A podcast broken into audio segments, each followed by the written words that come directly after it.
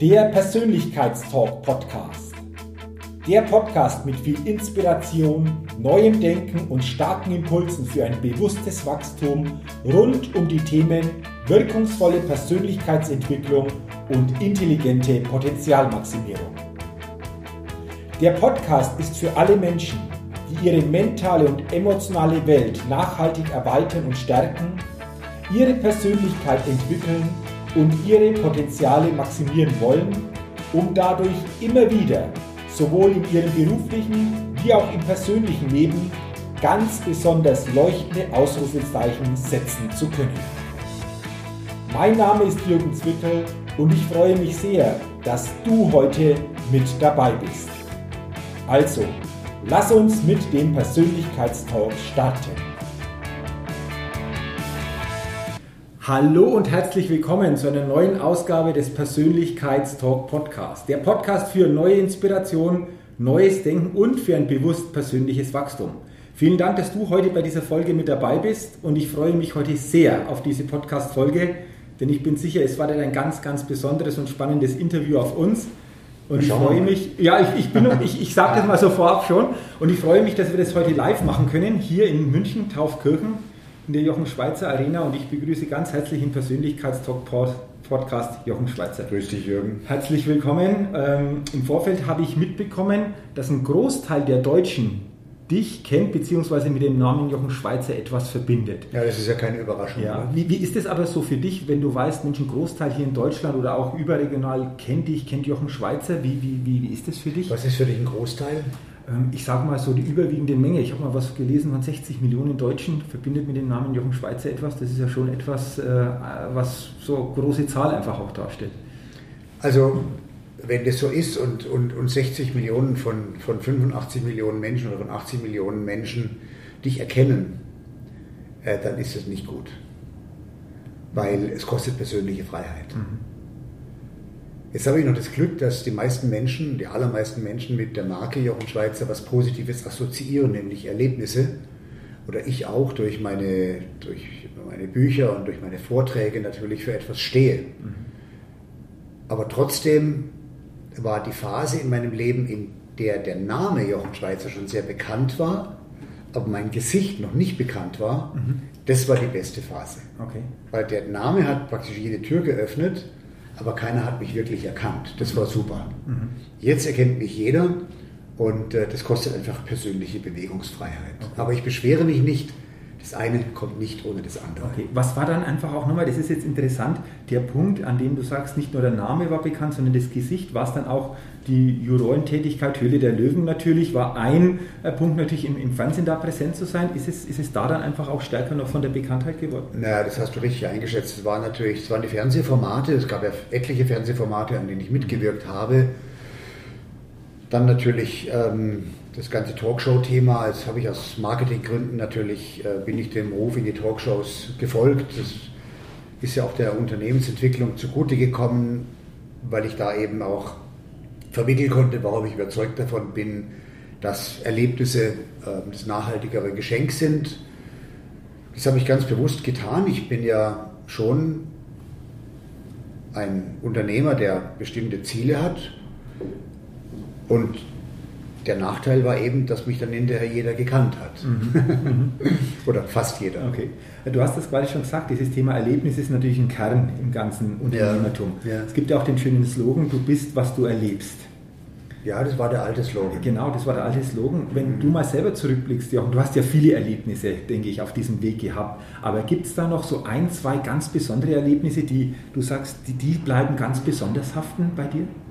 Na, ich glaube, ich bin da jetzt auf einer ganz anderen Ebene unterwegs. Ich, ich bin ja jetzt seit 45 Jahren Unternehmer. Ich habe mit 20 angefangen. Ich habe bin diesen weiten Weg gegangen mit allen Ups und Downs. Und für mich stand ähm, im Leben immer das Erlebnis im Vordergrund. Das sage ich jetzt aber nicht, weil ich äh, den Kauf von Erlebnisgutscheinen propagieren möchte, äh, sondern ich sage das, weil ich wirklich überzeugt bin, ähm, dass uns Erlebnisse zu dem machen, der wir sein wollen, weil eben Erlebnisse und Erfahrungen Emotionen erzeugen, generieren und die Emotionen, die wir empfinden, die haben Einfluss auf unsere Geisteshaltung, auf unser Mindset. Und unser Mindset wiederum hat äh, Auswirkungen auf unser, generelle Auswirkungen auf unser Denken, auf unsere Sprache, also vorsichtig mit Worten. Worte sind wie Taten, man kann sie nicht zurücknehmen, mhm. aber unser Denken hat Einfluss auf unsere Sprache, auf unseren Satzbau, auf unser Denken und das hat wiederum Einfluss auf die Entscheidungen, die wir fällen, bewusst oder unbewusst. Mhm. Und die Entscheidungen, die wir fällen, haben wieder eine Auswirkung darauf, welche Erfahrungen wir machen oder was wir erleben. Mhm. Und das wiederum hat eine Auswirkung darauf, welche Emotionen wir empfinden, was wieder unsere Geisteshaltung beeinflusst. Mhm. Ich nenne das den Circle of Emotional Addiction. Mhm. Und äh, es gibt ja viele Coaches, die Menschen predigen, du kannst alles erreichen. Bullshit, nicht jeder kann alles erreichen, weil vielleicht manchmal einfach die Grundvoraussetzungen fehlen. Und mh, hm, denk doch mal positiv. Mhm. Das ist aber gar nicht möglich, weil man nämlich mit reinem, reinen Willensakt seine Geisteshaltung nicht verändern kann. Die ist nämlich antrainiert. We are addicted to it. Aber ich kann, indem ich autonom entscheide, was ich erleben möchte, ja auch autonom entscheiden, voraussichtlich, welche Gefühle ich dabei empfinden werde, welche Emotionen ich haben werde. Wenn ich also ganz bewusst als Teil der Selbstkonditionierung wähle, was will ich erleben? Also will ich diesen Samstag in die Stadt gehen und mich erdrücken lassen von Menschenmengen or do I got away from the crowd und mache eine schöne Bergtour mit einem herrlichen Blick oder es mag auch schlechtes Wetter sein und es peitscht einen richtig zusammen und man denkt abends, wow, dann hat es einen Einfluss auf die Geisteshaltung. Aber die Entscheidung, was ein Mensch tut, die kann er, die liegt in seiner Hand. Und damit liegt aber auch in der Hand eines jeden Menschen, wie sich unser Leben entwickeln kann. Insofern glaube ich, dass Erlebnisse und die Prägung durch Erlebnisse ein möglicher Weg sind. Es gibt auch andere Wege, Meditation zum Beispiel, aber ein möglicher Weg sind oder ein möglicher Weg ist, im eigenen Leben eine Flugfläche höher zu steigen. Okay. Jetzt bräuchte ich mal einen Schluck Wasser. So viel könnte es. Danke. Einfach stilles Wasser.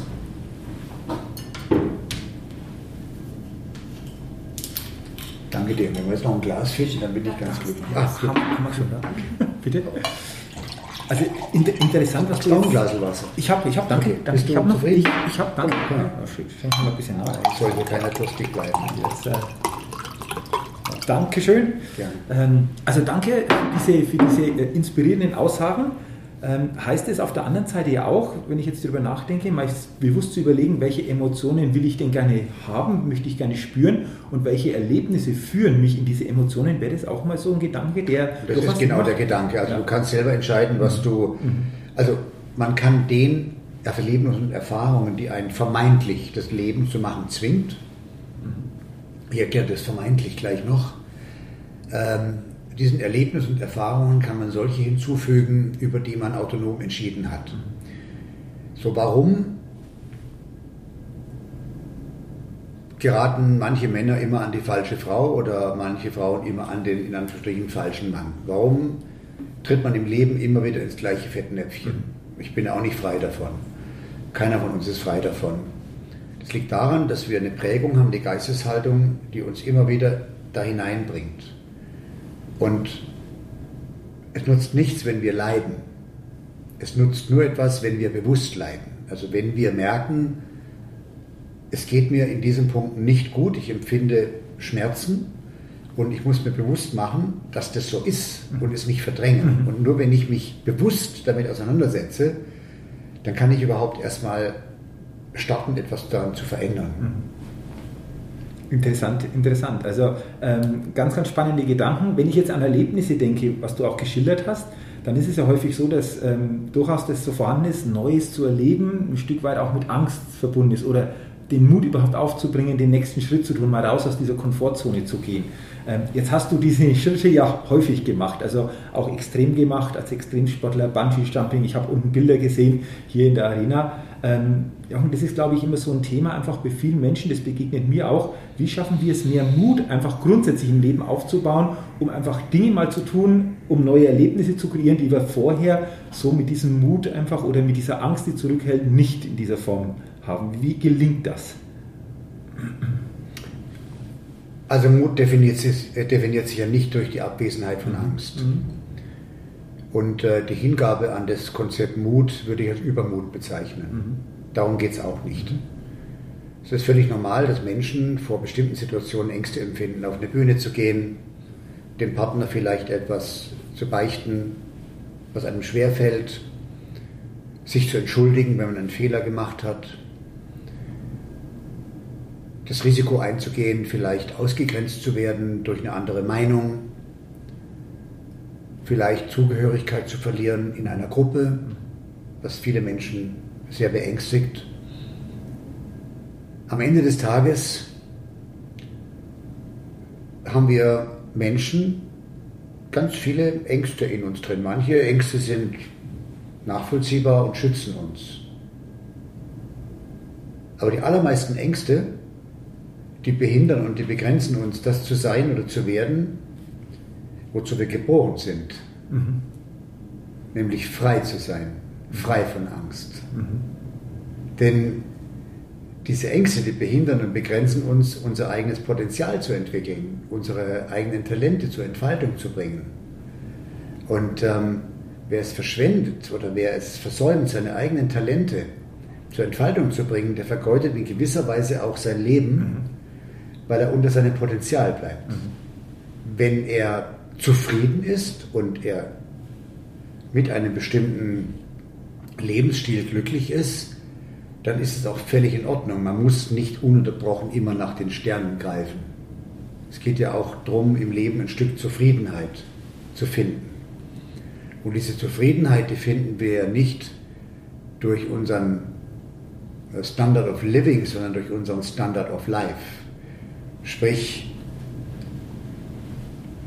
nicht durch die äußerlichen Rahmenbedingungen, unter denen wir leben, sondern durch das, was wir empfinden, wie wir leben. Das ist ein großer Unterschied. Ähm, interessant. Und, und äh, wie schaffen wir es dann? Gerade, wie du sagst, diese Angst hindert uns, das Potenzial, das einfach noch stärker in uns drin ist, zu entfalten, neue Möglichkeiten dadurch auch zu bekommen. Wie schaffen wir es einfach auch genau damit, mit dieser Angst dann besser umzugehen und selbst besser zu führen, damit wir genau diese Potenziale entsprechend entfalten? Was du ja, denke ich, einfach auch auf deinem Lebensweg eindrucksvoll bewiesen hast mit den vielen Dingen. Ja, gut, da gab es einen Haufen Rückschläge und ja, Fehler, schon die auch, gemacht aber, habe. Aber aber grundsätzlich Ja, also die Konfrontation mit der eigenen Angst, das ist, ähm, ist ja auch eine Typsache. Ja. Es gibt ähm, vom Psychogramm her Menschen, das sind eher Klammerer und es gibt eher Flieger. Und es ist keine Wertung. Ähm, ich glaube, die Konfrontation mit der eigenen Angst führt in gewisser Weise zu Selbsterkenntnis und zu einem entspannten Umgang mit der eigenen Seinsbestimmung. Also was ist denn meine Sendung auf der Welt? Ich bin ja als Waldorfschüler geprägt von der Steinerschen Lehre. Äh, Die Philosophie der Freiheit von Rudolf Steiner, den Begründer der Anthroposophie. Und er stellt ja auch schon die Frage, was hat der Mensch für eine Sendung auf der Welt? Und beantwortet diese Frage auch mit dem ganz einfachen Satz, die, die er sich selbst setzt. Also es geht um die Frage, was gibt meinem Leben Sinn? Und diese Frage darf sich jeder für sich beantworten. Ja, die kann nur jeder Ja, für sich genau. beantworten. Ja. Denn wenn dir jemand sagt, was dein Weg sein soll, Mhm. dann ist es nicht dein Weg. Deinen ja, genau. Weg, den bestimmst du selbst mit jedem Schritt, den du selbstbestimmt gehst. Aha. Ähm, da passt auch ein, ein schöner Satz, den habe ich gefunden, den hast du gesagt, ich habe mir den aufgeschrieben. Der Hab ich lautet, schon mal gesagt, oder? Schnitze das Leben aus dem Holz, aus dem du gemacht bist. Ja, das stimmt. Ja. Ähm, und, und da stellt sich natürlich die Frage, ja, aus welchem Holz bin ich Klar. denn gemacht? Das ist ja quasi die grundlegende Frage. Äh, wie finden wir das dann nochmal raus, wirklich genau aus welchem Holz jeder von uns geschnitzt ist und was wir dann damit tun können, was wir damit schnitzen können, wenn wir so einfach mal, mal weiterführen? Durch Bewusstmachung. Ähm, wenn ich sage, schnitze das Leben aus dem Holz, aus dem du gemacht bist, dann ist das im Grunde eine Aufforderung, sich auf die Suche nach, zu machen nach dem eigenen Potenzial. Wir müssen anerkennen, dass wir Teil einer genealogischen Kette sind. Du hast in den letzten zehn Generationen 1024 direkte Vorfahren. Ich übrigens auch. Die hat jeder Mensch. Wie jeder von uns. Diese Genealogie ist in uns, aber auch die aller der 30.000 Jahre, bis wir in dieser Kette aufgrund einer, eines Zufallgenerators entstanden sind. Das ist zunächst mal wichtig zu sagen, wir Menschen sind unterschiedlich, in jedem Menschen steckt ein Potenzial, aber die Potenziale sind eben unterschiedlich. Wir sind Teil einer genealogischen Kette und damit ist ein Teil der Talente definiert, die wir haben. Jeder Mensch hat Talente, jeder. Und dann kommt dazu unsere Geworfenheit. Das können wir uns nicht aussuchen. Also die Genealogie können wir uns nicht aussuchen und die Geworfenheit können wir uns auch nicht aussuchen. Warum? Wir können nicht mitbestimmen, in welche Familie werden wir hineingeboren, in welche Gesellschaft. Ähm, sind wir das liebevoll erwartete Kind äh, einer hochgradig gebildeten, wohlhabenden Familie oder sind wir etwa das Kind einer, das Resultat einer Vergewaltigung? Ist der Vater vielleicht ein Säufer und Schläger gewesen? Mhm. Ähm, und, äh, oder bin ich ein Erstgeborenes, ein Sandwichkind, ein letztes Kind? Das können wir uns alles nicht aussuchen. Das ist ja alles möglich. Es kommt ja alles vor. Das nenne ich die Geworfenheit. Und die Kombination daraus und die soziale Prägung, die sich aus dem ergibt, führt dazu, dass wir so mit 15, 16 Jahren, ich nenne das immer angelegt sind. Wir sind angelegt.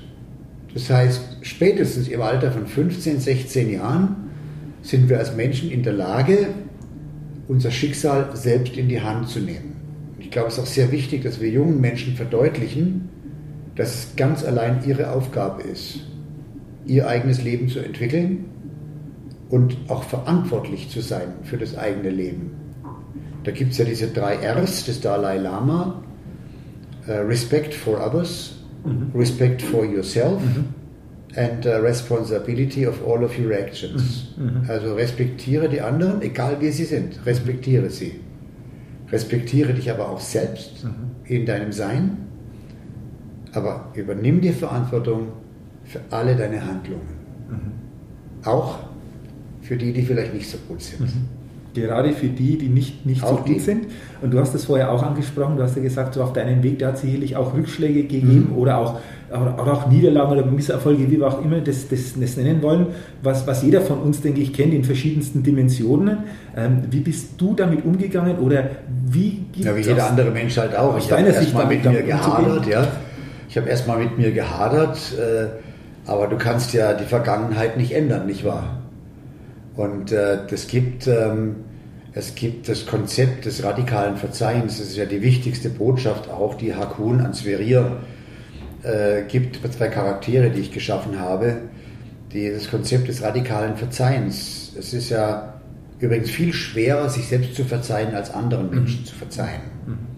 Ich glaube aber, wenn man verletzt wird, wenn, wenn man irgendeine Form der Missachtung oder der Erniedrigung oder Zurückweisung erfährt, die man als Verletzung empfindet, dass es notwendig ist, in der Lage zu sein, radikal zu verzeihen. Mhm. Denn das radikale die radikale Vergebung ist ja ein Akt der, der Selbstachtung und der Selbstliebe. Und zwar deswegen, wir, also radikal zu verzeihen heißt ja eigentlich nichts anderes, als zu akzeptieren, dass die Vergangenheit so ist, wie sie eben ist. Mhm. Das muss man akzeptieren. Mhm. mhm. Äh, das heißt nicht, dass man akzeptiert, dass das in Ordnung war, was einem da angetan wurde oder was man selber gemacht mhm. hat. Aber man muss akzeptieren, dass die Vergangenheit keine andere sein kann als die, die eben, die eben da ist. Und das heißt noch lange nicht, dass man akzeptiert, dass jetzt das alles in Ordnung war, was da passiert ist. Man muss sich aber sich selbst, aber vor allen Dingen auch anderen Menschen radikal vergeben, weil man ja will, man will ja nicht ähm, der Gefangene seiner Emotionen bleiben. Mhm. Äh, denn das ist ja ein Gefängnis, aus dem man lebenslang nicht rauskommt. Mhm. Und es ist ja viel schwerer zu verzeihen, als wütend oder hasserfüllt oder, oder nachtragend zu sein. Es ist viel schwerer zu verzeihen, mhm. als alle diese mhm. Gefühle, die ich gerade mhm. genannt habe. Aber alle diese Gefühle ähm, die führen ja in die Unfreiheit, mhm. weil man ähm, immer der Gefangene, man bleibt immer im Gefängnis seiner eigenen Emotionen. Und eben noch schwerer als anderen zu verzeihen, ähm, ist es, sich selbst zu verzeihen. Das fällt mir besonders schwer, Also mir fällt es relativ leicht, anderen zu verzeihen, aber mir selbst zu verzeihen, es fällt mir schwer. Daran, daran arbeite ich mhm. immer noch. Es mhm. gelingt mir ehrlich gesagt auch nicht immer, weil ich halt auch Dinge in meiner Vergangenheit liegen, die wo ich weiß, ich habe dramatische Fehler gemacht und ich muss mir das aber verzeihen, um frei weiterleben zu können. Und das ist ein ganz schwieriger Akt, der aber notwendig ist, äh, um dann am Ende die eigene emotionale Freiheit zurückzuerlangen, mhm. die man ja, mit der man ja geboren wird. Mhm. Mhm. Also danke mal für diesen Gedanken, auch für diese Offenheit. Du hast es angesprochen, Jochen, du arbeitest daran, einfach stärker in diese eigene Verzeihung zu kommen. Ja, ich arbeite nicht permanent dran, das ist, ist ja, ich habe ja keinen umgebracht oder ja, so, ja. ja. Aber ähm, äh, jeder findet in seinem Leben Momente oder Entscheidungen oder Situationen, in, von denen er weiß, jetzt habe ich ja echt, das war jetzt echt nicht gut. Ja. Mhm. Und man, man muss sich das dann auch irgendwann mal verzeihen, sonst trägt man das ja immer mit sich rum. Mhm. Mhm. Also es ist wichtig, diese Vergangenheit zu akzeptieren, nicht gefangen zu sein in ihr, sondern dadurch die Freiheit sich zu erhalten, um gleichzeitig aus dem Hier und Jetzt natürlich die Zukunft anders gestalten zu können.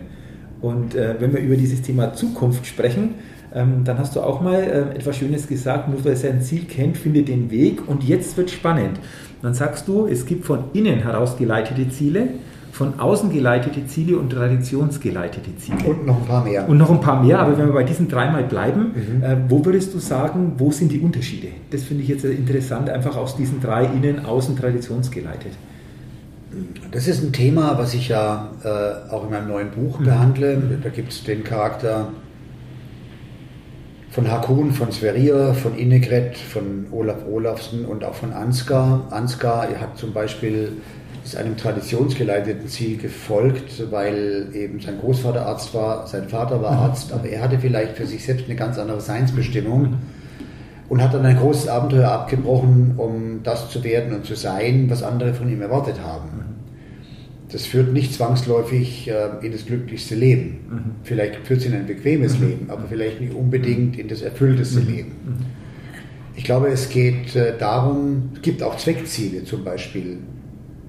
Ich weiß, ich kann nur durch den Besitz eines Ocean Race Seekajaks diese weite Fahrt unternehmen, die für mich das ganz große Ziel ist. Also arbeite ich als kleiner Junge dafür, mir dieses Kajak zu verschaffen. Dann ist es ein Zweckziel, das dient aber einem höheren Grund. Mhm. Mhm. Dann gibt es das wichtigste Ziel sind die So-Sein-Ziele. Also mhm. was ist eigentlich meine Seinsbestimmung? Mhm. Und welche Zielsetzungen führen mich am Ende zu mir selbst? Mhm. Interessant, du hast es gerade schon angesprochen, das neue Buch erscheint am 2. November 2021, Titel Die Bewegung, eine Geschichte über den Weg zum selbstbestimmten Leben. Das heißt die Begegnung? Die Begegnung, genau. Also ähm, Bewegung ist da auch drin, ja? Genau, die Begegnung, ist, äh, Entschuldigung, genau, Begegnung. Ähm, um, um, was geht es genau? Du hast es gerade schon angesprochen, um was geht es genau in diesem, in diesem Buch? Ursprünglich war das mal konzipiert als ein Sachbuch, als Dorimer Knauer mich gefragt hatte, sie wünschen sich von mir noch ein Sachbuch, mhm. nachdem der perfekte Augenblick gut gelaufen ist. Und äh, ich habe dann gesagt, nee, ich mache jetzt nicht noch ein Sachbuch. Mhm. Und habe dann in meiner Hütte in Norwegen, in einer Sturmnacht, ich besitze so einen Rückzugsort, ähm, eine sehr ausgesetzte, schwer erreichbare Hütte in der Wildnis des Nordens und es gab einen schweren Sturm. Ich saß in der Hütte und kam dann auf die Idee, hm, also ich bin jetzt 65, meine einiges ähm, verstanden zu haben, bei weitem noch nicht alles, wenn es überhaupt möglich ist. Und habe mal drauf gerechnet, boah, wenn es mir noch vergönnt sein sollte, weitere 30 Jahre zu leben, dann trete ich jetzt in mein letztes Lebensdrittel ein. Und sollte ich dieses letzte Lebensdrittel tatsächlich zu Ende bringen, bei gesundem Geist, was hätte ich dann meinem 15-jährigen Ich zu sagen, mhm. wenn ich ihm begegnen mhm. könnte? Mhm. Okay. Mhm.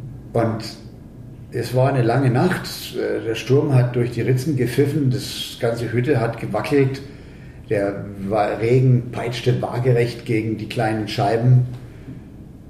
Ich saß da, hatte ein Kaminfeuer an und begann zu schreiben. Und zwar auf ein Stück Papier, nicht am Computer, sondern einfach nur auf dem Papier. Und habe dann so 120 Thesen identifiziert, von denen ich glaube, dass sie mir geholfen hätten, wenn ich sie im Alter von 15 Jahren hätte erfahren dürfen. Mhm. Wenn ich die Bereitschaft gehabt mhm. hätte, mhm. sie auch zu rezipieren. Offen ja. zu sein dafür. Ja, das ist ja nicht automatisch ja, so. Ne? Also es kommt auch an, wie renitent man veranlagt ist. Ja. Ich war ziemlich renitent. Und daraus ist dann in Folge ein ganzer Roman entstanden, ein klassischer Roman nach der Campbellschen Mythologie der Heldenreise eines Protagonisten, der in seinem Leben unglaubliche Erfahrungen und Erlebnisse macht, daraus viele Erkenntnisse generiert. Und dieser Mann Hakun, der nicht weiß, wer sein Vater ist, Hakun ist auf Altnorwegisch ein Begriff, ähm, der beschreibt äh, der lichte Sohn oder der große Sohn, der leuchtende Sohn. Mhm. Das ist, meint Hakun und dahinter versteckt sich ja die Botschaft, dass jeder der große Sohn seines Vaters sein kann, mhm. weil es nämlich nicht von dem Vater abhängt. Mhm. Es hängt nur von dem Sohn ab. Mhm. Von mir selbst zum Natürlich. Ja, ja. Und deswegen heißt er auch Hakun. Mhm. Mhm. Und Sverir heißt der junge, wilde, unbeugsame.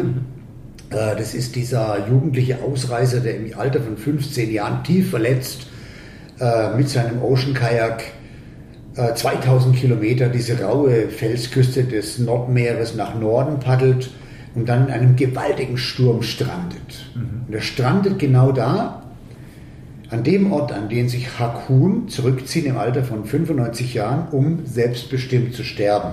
Mhm. Der ist nämlich unheilbar krank, hat nur noch wenige Wochen zu leben und er möchte eben sterben in der indigenen Tradition. Indigene Völker wissen, wann ihr Leben endet. Mhm und viele dieser Menschen gehen in den Wald, in Anführungsstrichen, oder bei den Inuit ins Eis mit den Worten I am complete. Mhm. Und das Letzte, was der Stamm, das Letzte, was die Menschen, die er liebt und die ihn lieben, von ihm sehen, ist sein Rücken. Mhm. Denn er möchte nicht als sabbernder Greis in Erinnerung bleiben, sondern er möchte ja als der erinnert werden, der er war. Mhm. Und deswegen weiß er, wann es Zeit ist zu gehen. Und Hakun weiß es auch, er hat nur noch wenige Wochen zu leben und er zieht sich eben zurück auf seine einsame Hütte. Ein letztes Mal marschiert er diesen weiten Weg durch die Wälder. Er ist schon alt und nicht mehr so stark, aber er schafft es noch. Aber das klappt nicht, sein Plan klappt nicht, weil er findet in dieser Sturmnacht diesen jugendlichen Ausreißer, der mit seinem Kajak strandet an dieser wilden Küste und nimmt ihn auf in seiner Hütte und in dieser magischen Nacht vermittelt Hakon Sverir sein, seine gesamte Weisheit, sein gesamtes Potenzial. Und in der Mythologie der Heldenreise ist es ja so, dass der Held erst dann erfüllt sterben darf, wenn er, nachdem er den Heiligen Gral entdeckt hat, das ist in dem Fall eben Wissen mhm. oder auch finanzielles Potenzial, mhm. Ähm, wenn er das weitergegeben hat. Mhm. Und insofern darf Hakun in dieser Nacht alles weitergeben an Sverir, der es aufnimmt und sein Leben startet. Mhm. Aber jetzt verrate ich nicht, wie der Roman ausgeht. Es gibt natürlich auch eine sehr starke Frauenfigur, Innegrid. Ähm, es gibt den Mentor, Olaf Olafsen, mhm. von dem Sverir so viel lernen darf es gibt den fehlgeleiteten Freund Ansgar, der ein bestimmtes Schicksal hat, was ich jetzt auch nicht verrate. Und ich habe diese Figuren konstruiert natürlich aus meinen eigenen Erfahrungen, äh, aus meinem eigenen Leben heraus. Mhm, okay. Also klingt schon mal spannend, wie du das jetzt geschildert hast. Wie du sagst, wir wollen nicht mehr verraten, aber wir verlinken natürlich in den Show Notes den direkten Link zum Buch, dass da jeder, den es interessiert, natürlich da einfach auch mehr findet. Für wen, sagst du Jochen, ist dieses Buch?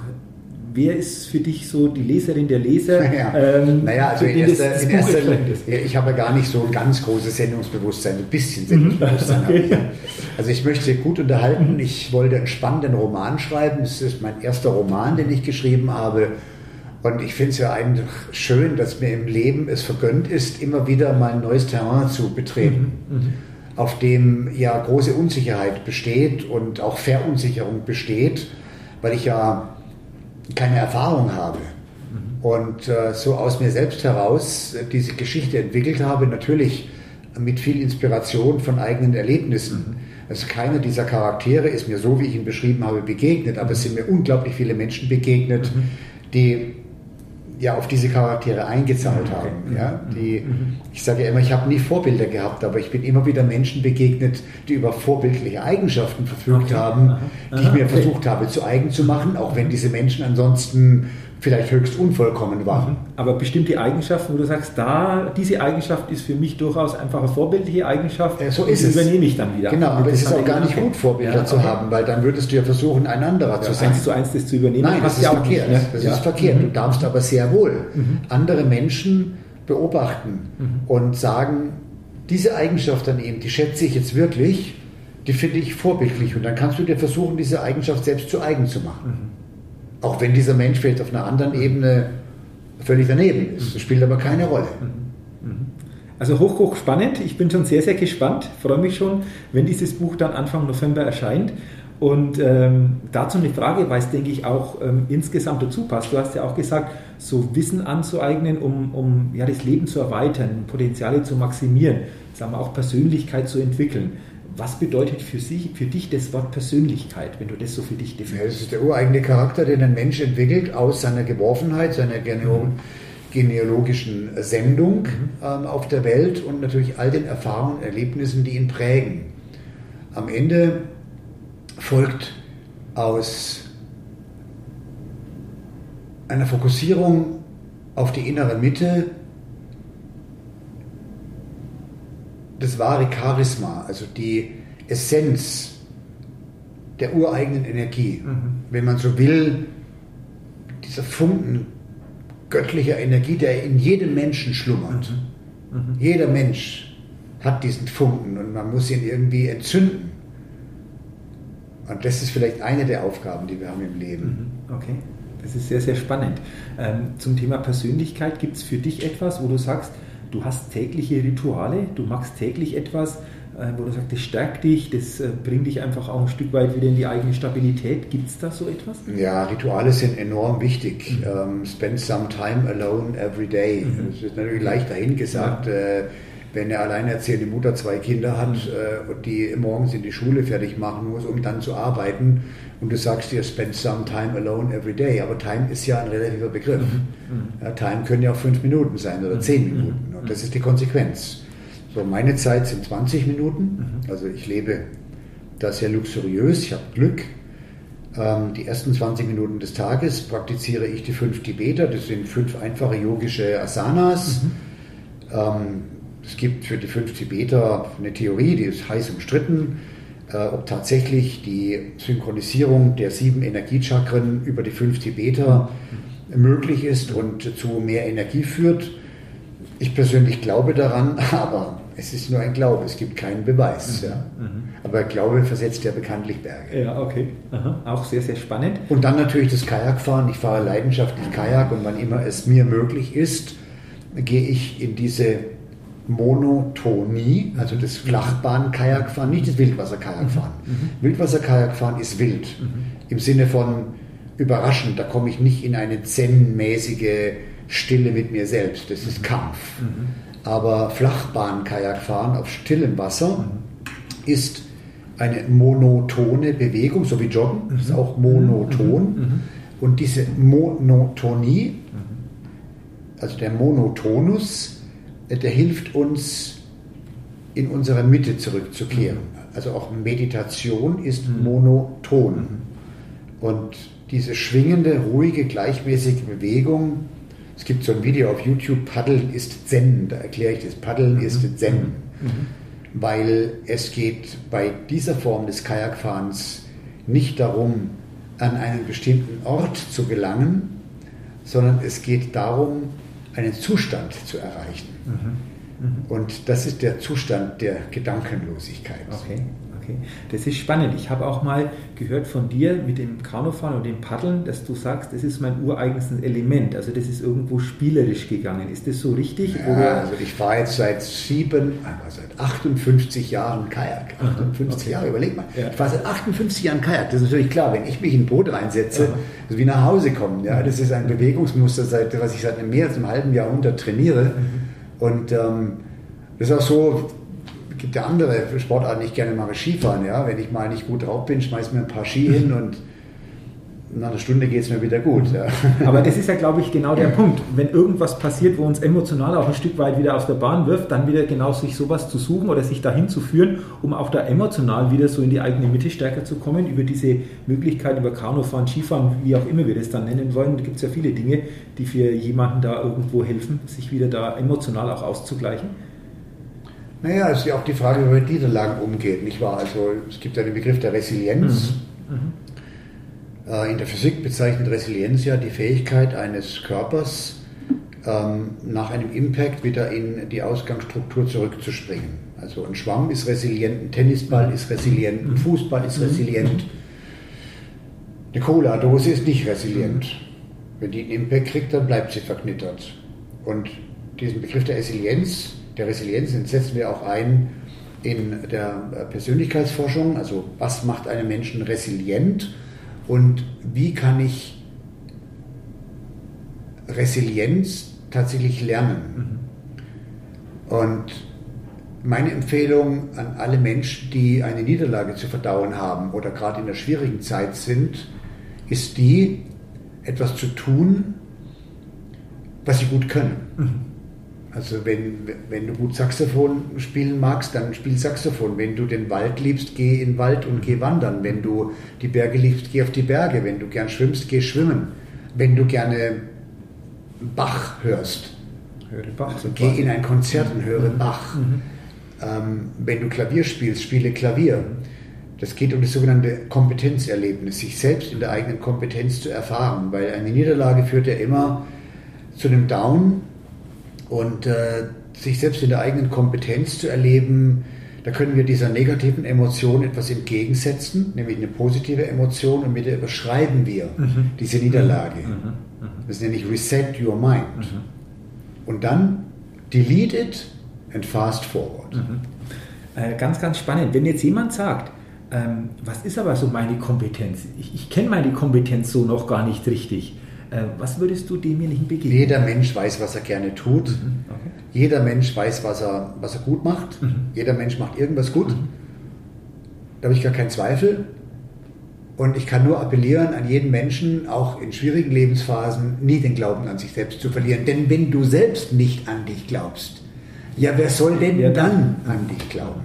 Und das ist spannend, bei dem jeder Mensch kann etwas nicht vergleichen es geht auch nicht um die Größe, sondern wirklich zu gucken, was Nein, ist vergleiche das nicht. Genau. Was und da hat immer gesagt, vergleiche nicht. Also ja, wenn genau. du garantiert un unglücklich werden willst, dann, vergleiche. Dann, dann vergleiche. Ja, genau. Vergleiche es, es geht bei, bei, mir, bei mir los, um zu gucken, was ist das, was bei mir ist, wie auch immer das aussieht, um da einfach stärker in dieses Element zu kommen. Und dann spannend der Gedanke, dass wir da emotional einfach auch viel, gerade wenn es um das Thema Niederlagen geht, entsprechend ausgleichen können. Also sehr, sehr spannend, äh, lieber Jochen. Ähm, wahnsinnig viele Inspirationen, wahnsinnig viele tolle Gedanken in diesem Gespräch. Ähm, ich finde es grandios. Ich glaube, wir könnten noch sehr, sehr lange weiterreden, aber wir wollen natürlich auch die Zeit im Blick haben, äh, was die Dauer dieses Podcast-Interviews betrifft. Deswegen am Ende habe ich so noch ähm, eine, eine, eine Frage. Was ist für dich noch so ein ganz, ganz wichtiger Gedanke, den du gerne den Hörerinnen und Hörern des Persönlichkeit-Podcasts mitgeben möchtest? So ein wichtiger Schlussgedanke, wie auch immer der aussieht. Jeder Mensch ist auf einer ganz persönlichen Flugfläche unterwegs. Also in der Fliegerei unterteilt man den Himmel in Flugflächen. Mhm. Und jeder Mensch ist auf einer ganz individuellen, seiner eigenen Flugfläche unterwegs. Aber ich bin fest davon überzeugt, dass jeder Mensch, absolut jeder Mensch, das Potenzial hat, eine Flugfläche höher zu steigen. Danke für diesen spannenden und wertvollen Schlussgedanken. Ähm, ich bedanke mich ganz, ganz herzlich für deine Zeit, für dieses Interview, dass wir das hier bei euch in Taufkirchen in deiner Arena führen konnten. Ähm, es war für mich eine Ehre. Vielen, vielen Dank für diese wahnsinnig vielen, vielen Gedanken und weiterhin natürlich alles, alles Gute, viel Gesundheit, noch viele tolle Erlebnisse.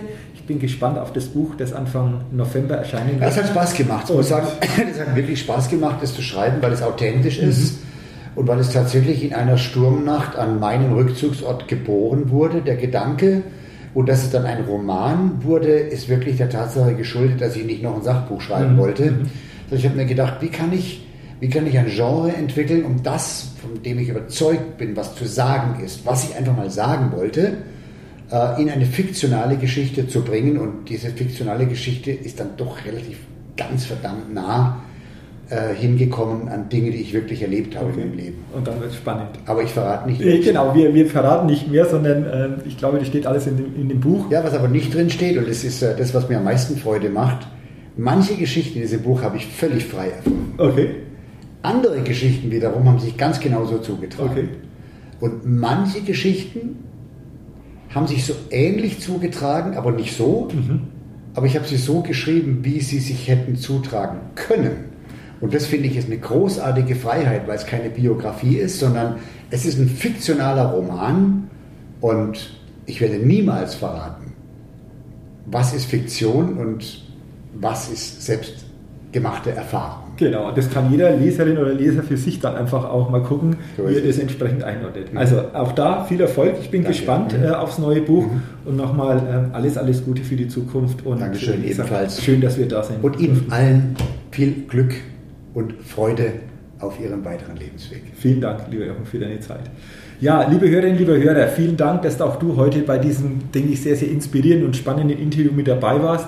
Ich wünsche dir auch, dass du viele Gedanken für dich mit rausnehmen und vor allen Dingen umsetzen kannst. Ich wünsche dir natürlich auch weiterhin alles, alles Gute, viel persönlichen Erfolg und denke immer daran, wenn es um deine tägliche innere Aufstellung auf deinem Spielfeld des Lebens geht. Da geht noch was, entdecke in dir, was möglich ist. Bis zum nächsten Mal, dein Jürgen. Hallo, ich bin's nochmal. Hat dir dieser Podcast gefallen?